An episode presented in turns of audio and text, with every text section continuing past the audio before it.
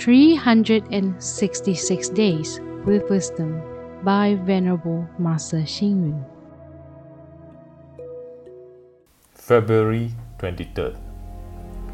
Things happen when all the conditions are ready. Things ends when all the conditions cease.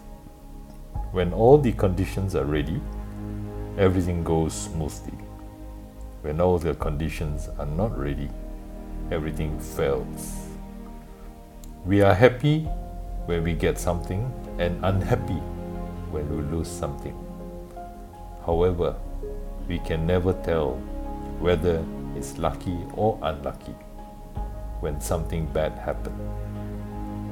There is a Chinese saying that even if we lose the west side in a war, we may still win the east side in another battle.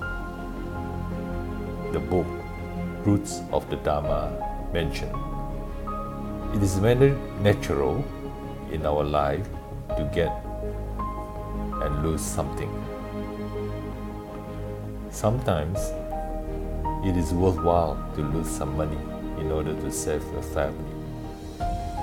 It is sad to lose something but it is also happiness to get something in return. However, in some cases, it is a great loss to lose good and close friends, but be left with a lot of parties, friends, and debtors. That would be a worthless situation. The feeling of possessing and losing are conditioned. If something belongs to me, there's no need to fight and compete with others. It will be mine eventually.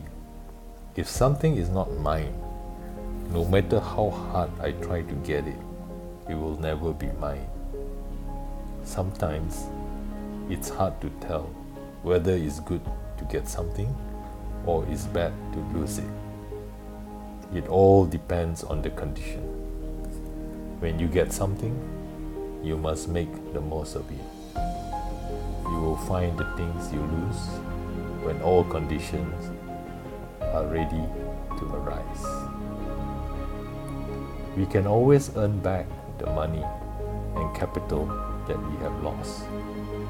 However, it is more important, difficult to regain our lost personality and morality it is easy to make friends, but difficult to find royalty.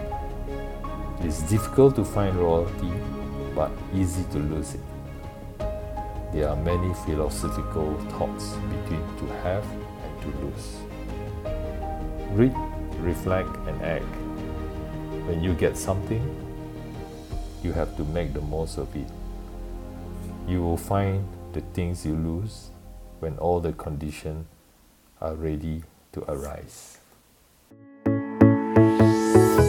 Please tune in, same time tomorrow as we meet on air.